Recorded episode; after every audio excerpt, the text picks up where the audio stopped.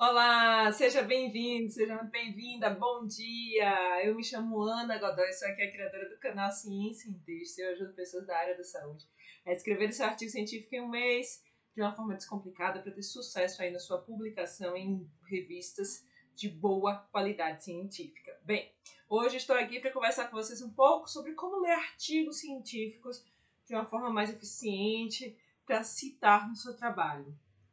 Muitas e muitas vezes a leitura do artigo científico se torna algo muito complexo, muito árduo. Por quê? Porque a gente precisa entender o que está posto ali, a gente precisa entender quais são as ideias que estão sendo construídas. E aí, quando a gente não consegue encaixar a informação de maneira prática, de maneira clara, parece que é um sofrimento ter que ler um artigo científico. Você já se sentiu assim algumas vezes? Tentando compreender a ideia do artigo científico e não conseguindo aplicar aquilo dentro da sua realidade, dentro do seu contexto, não entendendo o que está ali, pois é. Isso é mais comum do que a gente imagina. E aí eu quero te dizer que tudo que eu trago aqui no Ciência em Texto é um conteúdo diferenciado para que você consiga aprender tanto a escrever cientificamente quanto a ler cientificamente. Quando a gente começa a costurar na nossa mente, na nossa cabeça, essa ideia de que eu posso ter mais independência, mais autonomia, a partir do momento que eu entendo o que está posto ali, eu começo a construir uma visão mais prática da ciência. E esse é um problema muito, muito recorrente entre as pessoas, que a ciência não se torna prática, a ciência não se torna simples dentro do nosso processo criativo, dentro do nosso processo avaliativo. E como ela não se torna prática, ela não se torna simples, muitas e muitas vezes, repetidas vezes, a gente acaba tendo dificuldade de ler um simples artigo científico. Nossa, não, por que, você fala assim, um simples artigo científico? Porque ali é o, o, o artigo científico é a síntese, a condensação de toda informação que foi produzida por meio de uma pesquisa. Então, se eu não consigo simplesmente interpretar o que está ali, Imagine conduzir uma pesquisa e mudar a minha realidade. Então, é sobre essa ótica que a gente precisa começar a tratar a ciência de uma maneira muito mais objetiva, de uma maneira muito mais prática, assertiva, tentando captar aquilo que é necessário para a gente otimizar o nosso tempo. O nosso tempo é algo assim preciosíssimo e a gente precisa utilizá-lo a nosso favor. Por quê? Porque ele é curto, a vida está passando, ó passando ligeiro, inclusive. É, esse, esses dias teve aí uma brincadeirinha, né, da geração Z com a geração Millennials, do cringe, e é interessante perceber isso. Que alguns anos atrás, lá na década de 90, era a gente que estava ali brincando, era a gente que estava ali falando sobre isso, falando sobre a geração dos anos 70, a geração dos anos 60, a geração dos anos 80, de algum modo. E hoje, quando a gente vem para cá, para esse perfil da nossa geração, da geração atual, a gente já pensa com um retrato diferente. Ou seja, como é que a gente pode aplicar o nosso conhecimento de maneira mais objetiva e mais prática? Então a gente precisa entender a ciência também como um acompanhamento da modernidade. E ler o artigo científico é o sinal disso, é o sinal de que a gente tem que melhorar, de, de que a gente tem que trabalhar a informação, de uma forma mais crítica, mais reflexiva, mais assertiva para uma tomada de decisão. E ler o artigo científico de forma rápida e eficiente é um caminho importante. Por quê? Porque a primeira etapa da leitura de artigos científicos, se a gente parar aí para pensar na prática, é o quê? É você fazer uma triagem. Hoje são milhares e milhares de artigos publicados sobre diversos temas. Se você não tem uma forma eficiente de localizar o artigo, se você não tem uma forma eficiente de ler o artigo, e se você não consegue fazer isso dentro da sua prática, você vai perder tempo, porque você não vai dar conta de ler milhares e milhares de artigos científicos. Eu não dou conta, ninguém vai dar conta disso. É humanamente impossível a gente ler tantos artigos assim. Então a gente precisa começar a trabalhar algo que é a qualidade do artigo científico. A gente precisa parar de julgar o artigo científico somente pela qualidade da revista. Ai, nossa, publicou numa revista com um bom fator de impacto. Só que você não está olhando para a qualidade do artigo, você está olhando para o fator de impacto. E hoje, incrivelmente, se você parar para refletir e pensar, é, dentro desse nosso universo, tem revistas com excelente fator de impacto que estão publicando artigos ruins. Então, o fator de impacto não é uma métrica que vai ajudar a gente a dizer se o artigo é bom ou não. Nossa, publicou um artigo na Nature. Não é referência para você dizer que o artigo é suficientemente bom. Porque hoje a Nature, por exemplo, tem uma série de revistas que pertencem a essa, que ela virou uma editora. A essa editora, ela começou uma revista e virou aí uma editora porque tem essa série de artigos científicos. De revistas que alocam artigos científicos. E não significa que todo artigo publicado nessa editora ou na Elsevier, que é uma outra editora muito popular, ou na Cambridge, que é uma outra editora, representa que o artigo seja suficientemente bom. Então, quando a gente começa a trabalhar o dado, trabalhar a informação, entender o que está sendo posto, entender o que está sendo dito, fica muito mais fácil a nossa construção científica, a nossa informação científica, muito mais fácil a nossa visão prática de como tudo acontece. E ler artigos de maneira eficiente e rápida é pensar em, em três pontos essenciais. E, e por que a gente tem que pensar nesses pontos? Todas as vezes que a gente vai ler o artigo, eu vou explicar aqui para vocês a importância disso. Porque todas as vezes que eu estou aí pensando sobre a ciência, eu penso no primeiro ponto. Qual é a minha curiosidade? Qual é a minha pergunta? O que é que eu desejo saber? Então, a, o primeiro ponto para você fazer uma leitura de um artigo de modo eficiente é ler o objetivo. Ah, Ana, mas eu li o título e o resumo. Não. O título, ele é um reflexo do objetivo. Se o título ele é um reflexo do objetivo, como é? O que, que eu vou tratar? O que, que eu vou fazer? Eu vou pegar o meu objetivo aqui de maneira mais clara e evidente e vou ver se ele está lá apresentado de algum modo nesse título, né? Só para você ilustrar. Então, quando você lê o título, espera-se que você já consiga captar pelo título mais ou menos o que é o objetivo do estudo. E por que, que eu tenho que partir na minha leitura eficiente direto para o objetivo, antes de qualquer outra coisa? Porque eu preciso saber se aquele artigo tem a pergunta que eu preciso. Se eu não vou lá para o objetivo, ver, avaliar, observar o que, que existe, se eu não vou lá para o objetivo entender a pergunta, eu já começo a perder meu tempo nessa minha construção e avaliação científica. Por quê? Porque eu não consigo captar se a minha pergunta vai ser respondida por meio daquele artigo científico. E aí você fica aí perdendo tempo, perdendo tempo, perdendo tempo e tendo aí um loop infinito de informações que, que você não, nunca sabe esse ciclo. Então, a leitura eficiente de artigo requer de você isso: clareza, objetividade. O que é que eu preciso saber dentro da minha construção científica? O que é que eu preciso saber aqui que esse artigo precisa me responder para eu ter ali aquilo que é necessário? Ah, eu vou precisar, então, saber que tipo de resposta foi produzida. Quando você lê um artigo que o objetivo não tem alinhamento com o que você quer trabalhar, você vai cometer aí um, um erro. Por que um erro? Porque você vai ler um material, um conteúdo que não vai agregar o que você precisa. Então, é extremamente importante ter clareza de que um ponto de uma leitura eficiente é ver o objetivo. Se o objetivo não traz, passa para frente. Aquele artigo não é sua prioridade de leitura. Eu falo isso de forma recorrente para os meus alunos que estão aí fazendo revisão sistemática, revisão integrativa.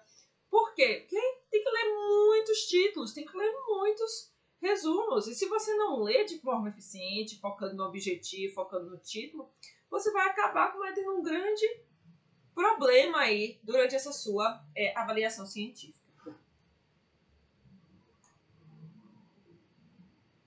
O segundo ponto que a gente pode trabalhar uma leitura eficiente e ler de maneira mais rápida é o objetivo condiz com o que eu quero ter de resposta. Excelente! Vamos seguir agora em frente. Vamos para que ponto? Vamos para o ponto em que a gente vai trabalhar com um método. Ana, e por que, que você está me falando que eu preciso entender sobre método para fazer a leitura eficiente? Porque para você conseguir ter uma resposta do objetivo, com a pergunta que você pensa, com a pergunta que você acha, você precisa ter um método que vai responder o objetivo. Ah, então não é só colocar lá que é um estudo quantitativo? Não. Você não pode colocar lá somente que é um estudo quantitativo. Porque quando você coloca um estudo quantitativo, você não diz qual é a natureza desse estudo, do tipo de estudo, do delineamento. E para cada tipo de estudo tem um, um, tipo de resposta. Se eu tenho uma pesquisa qualitativa, eu não, não posso dizer somente que é uma pesquisa qualitativa. Eu tenho que dizer qual é o teórico que embasa aquele contexto. Então, da, da minha pesquisa, que vai me ajudar a ter uma resposta. Porque se eu não tenho essa visão clara do processo, como é que eu vou ler algo que possivelmente não vai responder o que eu preciso? Então, é aí que entra um grande problema de você ver, por exemplo, no estudo transversal, é, as pessoas falando de fatores de risco. Por quê? Porque não entende qual é o papel do estudo transversal.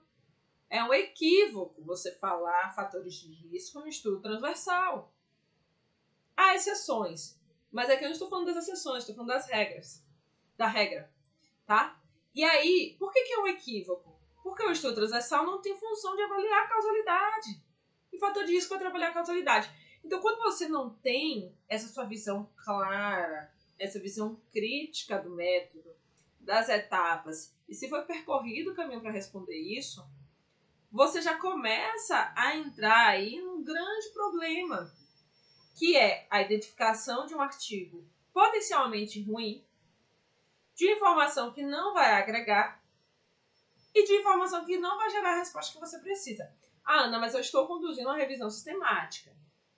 Eu estou conduzindo uma revisão integrativa. Eu preciso ler o artigo ruim? Vai precisar ler um artigo ruim. Por quê? Porque a função da revisão sistemática, a função da revisão integrativa é fazer uma síntese da evidência, independente, independente do fato dessa, desse artigo ele ser bom ou ele ser ruim. Você vai incluir, porque o papel disso é sintetizar informação, sintetizar evidência científica, sintetizar um dado de maneira mais objetiva e clara. Mas, se você pensar na seleção de artigos para o que você precisa discutir dentro do seu trabalho, você tem que selecionar artigos bons você não pode ficar selecionando artigos ruins.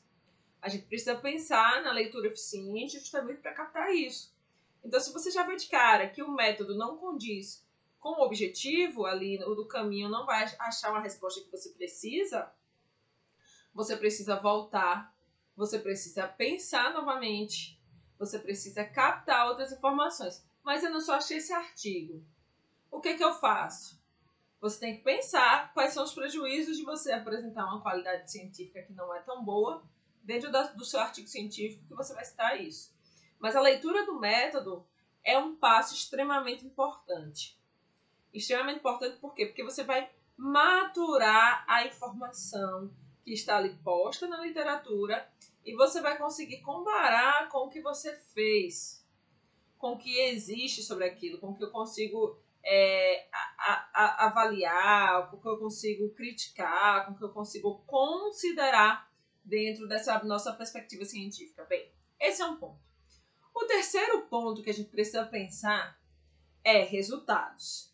Gente, é muito. Muitas vezes parece ser muito óbvio o fato de você. Nossa, eu tenho esse objetivo, tá aqui, a resposta está aqui no meu resultado. Não é. Não é. E sabe por que não é? Porque a gente entra num labirinto e se perde quando está escrevendo um artigo científico. Justamente porque a gente não tem a conexão de ideias claras. A gente, a gente se perde muito quando a gente quer trabalhar a informação e que a gente chega assim, ah, eu vou agora aqui tratar um dado ou tratar uma informação, porque, nossa, esse resultado aqui é tão interessante, eu vou colocar no meu artigo. Esse resultado aqui também é muito interessante, eu vou colocar no meu artigo. Mas na prática, na prática, o que, que representa isso? Representa que você está trazendo informações que não é a sua resposta de maneira objetiva. Eu falo isso para os alunos do meu curso, eu falo isso para os meus alunos por onde eles passam.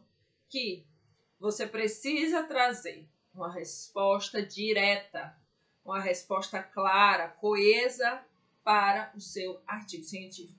Se você não traz essa informação para o seu artigo científico, se você não coloca o dado de uma maneira clara para quem trabalha com a informação, para quem precisa da informação, você não está valorizando a sua produção científica. É como se a gente fosse fazer um trabalho, nadar, nadar, nadar, nadar e morrer assim, ó, na beira da praia. Por quê? Porque não tem resposta do que, do que você se propôs a fazer.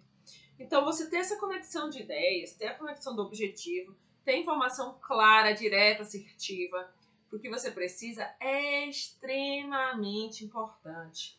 É algo que a gente considera assim essencial. Por quê? Você precisa ter claro a resposta dentro dos seus resultados. Então, Ana, eu preciso ler a introdução do artigo? Não. Por que, que eu estou falando que não? Porque quando você vai citar algo, alguma coisa, você não faz citação nem da introdução e você não faz citação nem da discussão. Você vai fazer citação do resultado daquele artigo. Então, se o seu objetivo é fazer uma leitura para saber sobre qualidade, você vai ler um método, você vai ler, vai ver o objetivo, o método e você vai ler os resultados. Bem, se você ler o objetivo, método e resultados e você tiver o preparo crítico para avaliar aquilo, você já vai pegar aquele artigo e considerar suficiente para fazer uma comparação com a literatura dentro do seu trabalho. E por que, que eu estou falando isso? Porque a introdução é uma parte do artigo científico importante para situar o leitor. Mas é para situar o leitor que vai tomar uma decisão, que vai conhecer o tema, que quer se aproximar, que quer estudar no sentido do aprendizado, tá? Agora, quando você vai querer otimizar o seu processo de leitura e trazer uma informação científica para dentro de um artigo científico que você quer fazer a citação daquele artigo, você precisa focar no objetivo, método e resultados. Por quê? Eu não cito discussão. Eu não vou citar dentro do, do meu trabalho introdução. Eu preciso citar o resultado. Porque quando eu vou fazer algum tipo de analogia, ou algum tipo de comparação algum tipo de síntese de informação, eu vou trabalhar com o quê? Eu vou trabalhar com o resultado. Eu vou trabalhar com o que está produzido ali cientificamente por meio daquela pesquisa. Então eu vejo de maneira recorrente uma grande falha das pessoas. É, sempre mando a seguinte pergunta: eu posso fazer a citação da introdução ou eu tenho que ir lá olhar nos autores originais? Gente, você sempre tem que olhar o autor original. Porque a ideia é daquele autor. Resultado é a expressão da ideia do autor. Do caminho que ele percorreu na pesquisa. Do que ele criou de, de hipótese, do que ele criou de informação, do que ele criou daquilo que ele gostaria de fazer. Então, se a hipótese ali, da, a pergunta de investigação hipótese do autor, eu preciso identificar em que ponto a informação. Dentro da seção de resultados. Então, quando eu vou citar algo dentro do meu artigo científico, eu preciso garantir que eu avaliei a seção de resultados. E, e, isso faz com que eu cite. Então, eu não posso ficar por aí fazendo, trazendo informação que não é útil, tá? O que, que é a informação que não é útil? É uma informação que não é a ideia do próprio autor, ah, não, você está dizendo que a ideia que não é do próprio autor, ela, ela, ela é ruim? Não, não, não estou dizendo isso. Eu estou dizendo que ela não é útil para citação, para você citar dentro do seu artigo. A ideia é que não é do próprio autor.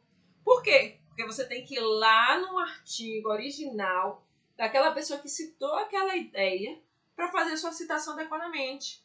Sabe a história do telefone sem fio? O telefone sem fio é o quê? É aquela história que você, aquela brincadeira que a gente fazia na infância. Quem é geração milênios, hein? Que a gente fazia na infância. Que a gente pegava, falava alguma coisa e seguia o fluxo da informação. E a partir do fluxo da informação chegava uma mensagem distorcida.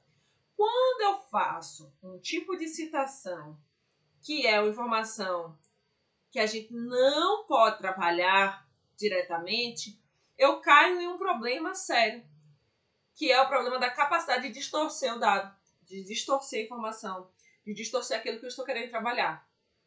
Tá? Então, quando eu vou pensar em citação, eu tenho que lembrar desse detalhe.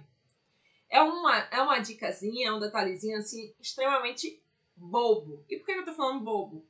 Porque todo dia eu tenho pergunta aqui no Ciência em Texto sobre isso. E aí, qual é a reflexão que eu trago? O que, está sendo ensinado nas universidades para os alunos? O que está sendo ensinado nos espaços acadêmicos? Regras. Regras de como citar e não regras de, e não são as regras de como você vai aprender a ser mais crítico na sua leitura científica. A citação é consequência desse processo criativo, desse processo reflexivo, desse processo de como a gente consegue aplicar a informação, aplicar o dado de maneira mais objetiva. Então, assim, todas as vezes que você estiver aí refletindo, que você estiver aí pensando em citar algo, não esqueça dessa informação valiosíssima.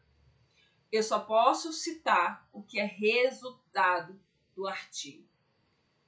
Se eu vou expressar uma ideia de alguém, eu tenho que pegar a informação original. Ah, Ana, eu quero trazer um conceito. Um conceito que alguém abordou. O que, que eu vou fazer? Você vai buscar originalmente o que é esse conceito. Você vai buscar na fonte. Você vai buscar exatamente no ponto específico que teve aquele conceito. Então você não pode simplesmente dizer que eu falei alguma coisa, eu disse alguma coisa sem você assistir, ouvir ou falar ou ler alguma coisa que eu disse, tá? Por quê? Porque se você vai entrar num, ciclo de não fazer o que é correto. Bem, a leitura rápida para a gente citar envolve esses pontos de ver o objetivo, o método e resultados. Mas tudo isso, gente, exige da gente um aprofundamento científico. E o aprofundamento científico não tem outro caminho, que é você estudar método científico. E eu falo isso várias e várias e várias vezes, repetidas e repetidas vezes, mais e mais e mais algumas vezes. Por quê? Porque às vezes as pessoas pensam assim: eu vou fazer uma revisão sistemática. Nossa, tô animado. Vou fazer uma revisão sistemática. Vai ser massa fazer uma revisão sistemática. Mas aí você pega, não sabe avaliar o método e mistura tudo na revisão sistemática e produz informação ruim. Por quê? Porque você não sabe do método. Então, é uma, é uma construção básica que a gente precisa fazer de epidemiologia. Então, se você está aí na graduação, se você está aí na pós-graduação, não tem jeito.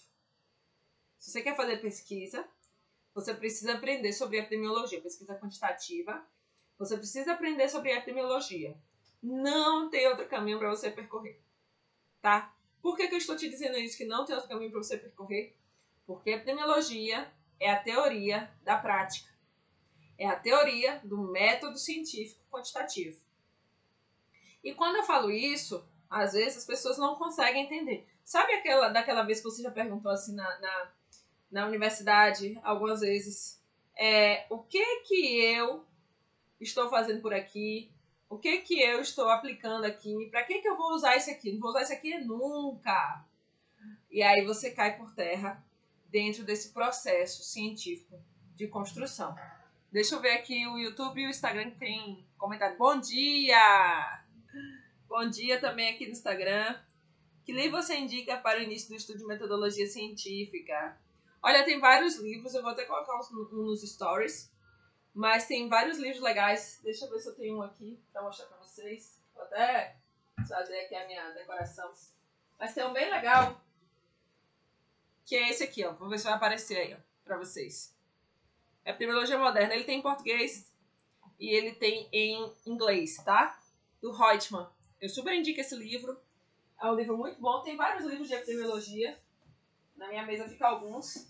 Tem esse aqui também, ó, que é bem legal, do professor Naumar e do professor Maurício Barreto, que é um grande epidemiologista do nosso país. Vou mostrar aqui pra vocês também, ó. É, esse livro, ele é muito bom também, que vocês podem utilizar aí dentro da construção científica de vocês, tá?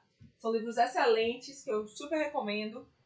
É, eu vou colocar nos stories para vocês também, tá? Por quê? Porque esses livros, eles trazem epidemiologia. E assim, não vai ser lendo só uma vez não, tá? Vai ter que ler várias e várias vezes para poder captar, aprender e conseguir ter essa informação mais prática. A epidemia é a base até para pesquisa quali. Olha, bom dia. Olha, a epidemia, ela é base para construção do método científico. E por que, que eu falo que é importante estudar a epidemia e é importante ler isso antes de eu te responder exatamente se é base para pesquisa quali? Porque dentro das pesquisas qualitativas, você vai ter que fazer uma parte descritiva, quantitativa, com caracterização da informação, caracterização do dado. Ou seja, dizer, por exemplo, a média da idade, dizer um percentual com característica.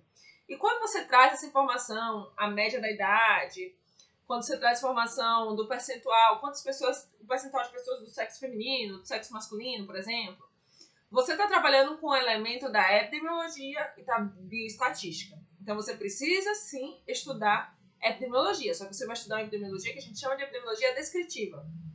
Agora, para os estudos qualitativos, você tem outros métodos, outras bases aí que você pode é, estudar. Porque aí você tem que ir para um campo que a gente chama o campo do teórico.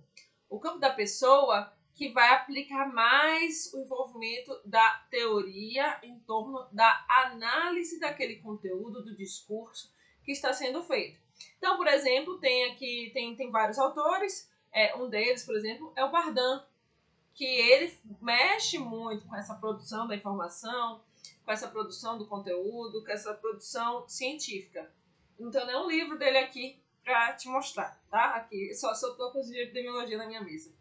É, mas assim, é importante que, mas eu vou colocar lá nos stories, tá, para vocês verem.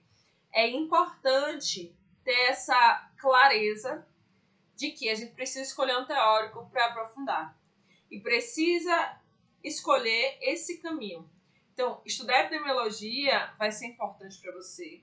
Estudar epidemiologia vai te ajudar, inclusive, na pesquisa qualitativa. Por quê? Porque tem a sistematização do método. É um caminho que a gente não consegue se desvencilhar. Então, quando eu penso nesse nosso caminho, nesse nosso percurso, tanto da pesquisa quântica quanto da pesquisa quali, eu não posso deixar a epidemiologia de lado. Eu não posso deixar essa minha construção científica de lado.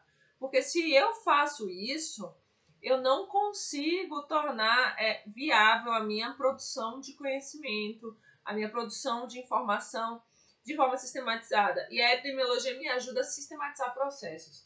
E é interessante isso por quê? Porque quando é, eu recebo algum artigo para revisar de pesquisa qualitativa, eu sempre tento observar se aquelas características do método que são descritas lá na epidemiologia ajudam a gente, no sentido lógico, tá? Mas além da epidemiologia, você precisa dar um plus aí para estudar esses teóricos que envolvem aí a pesquisa qualitativa dentro dos tipos de análise e de informação que é produzida cientificamente, tá? Então, quando você estiver fazendo a leitura do artigo científico, você precisa ter essa clareza. Porque senão você não vai conseguir aplicar isso de maneira mais clara e evidente dentro da sua informação científica, avaliando se aquilo é realmente necessário e se realmente é importante para vocês durante a leitura do artigo científico. Perder tempo, gente, hoje já não cabe mais na nossa vida. Porque se eu estou aqui perdendo tempo com a construção de algo e que não vai agregar a minha formação, eu estou cometendo aí um, um, um, grande problema, porque eu estou deixando de viver a minha vida, fazer coisas legais, para estar estudando algo que não é bom. Por isso que quando você foca no aprendizado do método e na aprendizado científico, você vai otimizar o tempo. Porque você já vai olhar de cara que a coisa não é boa, você vai passar para a próxima. Você vai seguir em frente, você não vai ficar ali parado no tempo do seu processo de redação, construção científica. Então, você está fazendo um TCC tem pouco tempo, você está fazendo uma dissertação tem pouco tempo, você está fazendo uma tese tem pouco tempo, Você precisa focar no que é essencial. Sabe aquela história é, de você pensar? Tem, tem um livro, não lembro, eu sou péssima para lembrar nomes de autores, mas é um livro que eu gosto, gosto muito, por sinal do livro. Eu lembro do título, se chama A Única Coisa. É bem legal, é, é bem motivacional esse livro, eu acho bem interessante. E ele trabalha qual perspectiva quando a gente está aí é, pensando cientificamente no dado, na informação, pensando cientificamente na nossa vida. Que você precisa fazer a única coisa. Qual é o foco do seu artigo? Qual é a única coisa que você tem que fazer para produzir a sua tese, dissertação, TCC? A única coisa que você precisa fazer é sintetizar a informação produzida na sua pesquisa, achar artigos que têm pergunta parecida com a sua para você adentrar em uma discussão, para você trazer a informação. Então, a única coisa é isso. E aí você vai aplicar essa única coisa de maneira sistematizada e organizada dentro do método científico, dentro dos resultados. E aí você vai conseguir escrever a discussão e você vai conseguir escrever a introdução do seu artigo. Mas se você não tiver foco na única coisa, você vai devagar cientificamente, vai ficar disperso e vai gerar um efeito colateral muito ruim, que hoje eu vejo os meus alunos que chegam no meu curso, no DPA1, os meus alunos que são os meus orientandos, e tudo que vem junto com essa geração e com a nossa geração também, que é ansiedade, o medo da rejeição, o medo da crítica e de como lidar cientificamente com tudo isso. Então a gente precisa ter o processo de aprendizado, o processo de maturar a informação e o processo de ser mais crítico a partir inicialmente aí do processo de escrever cientificamente e ler cientificamente. Quando a gente escreve cientificamente, o nosso olhar muda completamente para a leitura. Por isso que eu falo, as pessoas precisam escrever artigos científicos. Eu não preciso viver de escrever artigo científico, mas eu preciso escrever artigo científico para melhorar a minha criticidade, para você ser um bom clínico, para você ser um bom profissional da gestão, para você ser um bom pesquisador. Não tem para onde você ir. E hoje eu vejo na universidade muitos e muitos e muitos professores que não sabem sobre o método. Por quê? Porque não foi feito esse movimento. Então, se ele não sabe sobre o método, ele não está disposto a aprender sobre o método científico, como é que ele vai ensinar para o aluno que ele também precisa aprender sobre o método científico? Então, essa é uma falácia enorme que a gente tem é, dentro desse nosso processo é, de construção científica. Gente, esse é o nosso episódio de hoje do Artigo em Foco. Vejo vocês aí no nosso próximo encontro. Até mais! Vou deixar nos stories, tá? O material.